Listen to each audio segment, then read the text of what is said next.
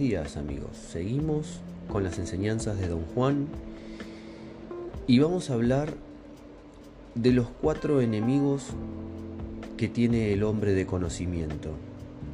Arranquemos por el primero, ¿les parece? El miedo.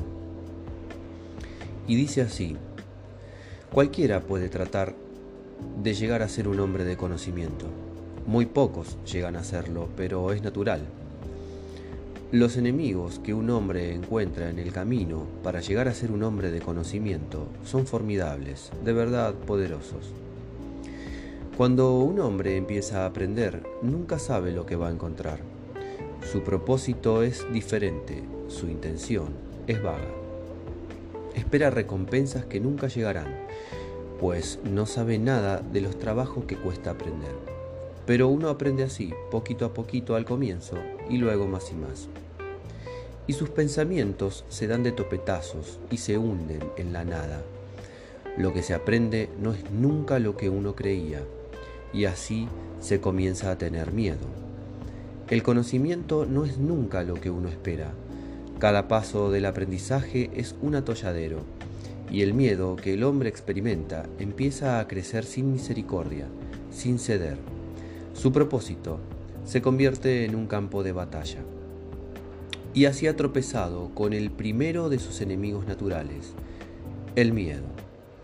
Un enemigo terrible, traicionero y enredado como los cardos. Se queda oculto en cada recodo del camino, acechando, esperando. Y si el hombre aterrado en su presencia echa a correr, su enemigo habrá puesto fin a su búsqueda. ¿Qué le pasa al hombre si corre por miedo? Nada, no le pasa nada, solo que jamás aprenderá. Nunca llegará a ser un hombre de conocimiento. Llegará a ser un maleante o un cobarde cualquiera, un hombre inofensivo, asustado, de cualquier modo será un hombre vencido. Su primer enemigo habrá puesto fin a sus ansias. ¿Y qué se puede hacer para superar el miedo? La respuesta es muy sencilla. No debe correr. Debe desafiar a su miedo. Y pese a él, debe dar el siguiente paso en su aprendizaje, y el siguiente, y el siguiente. Debe estar lleno de miedo, pero no debe detenerse. Esa es la regla. Y llega un momento en que su primer enemigo se retira. El hombre empieza a sentirse seguro de sí, su propósito se fortalece. Aprender no es ya una tarea aterradora. Cuando llega a ese momento gozoso, el hombre puede decir sin duda que ha vencido a su primer enemigo natural. ¿Ocurre de golpe, don Juan, o poco a poco? Ocurre poco a poco y sin embargo el miedo se conquista rápido y de repente. Pero, ¿no volverá el hombre a tener miedo si algo nuevo le pasa? No.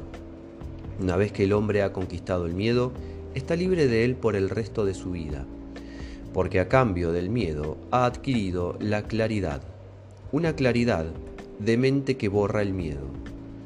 Para entonces, un hombre conoce sus deseos, sabe cómo satisfacer sus deseos, puede prever los nuevos pasos del aprendizaje y una claridad nítida lo rodea todo el hombre siente que nada está oculto y así ha encontrado su segundo enemigo, la claridad.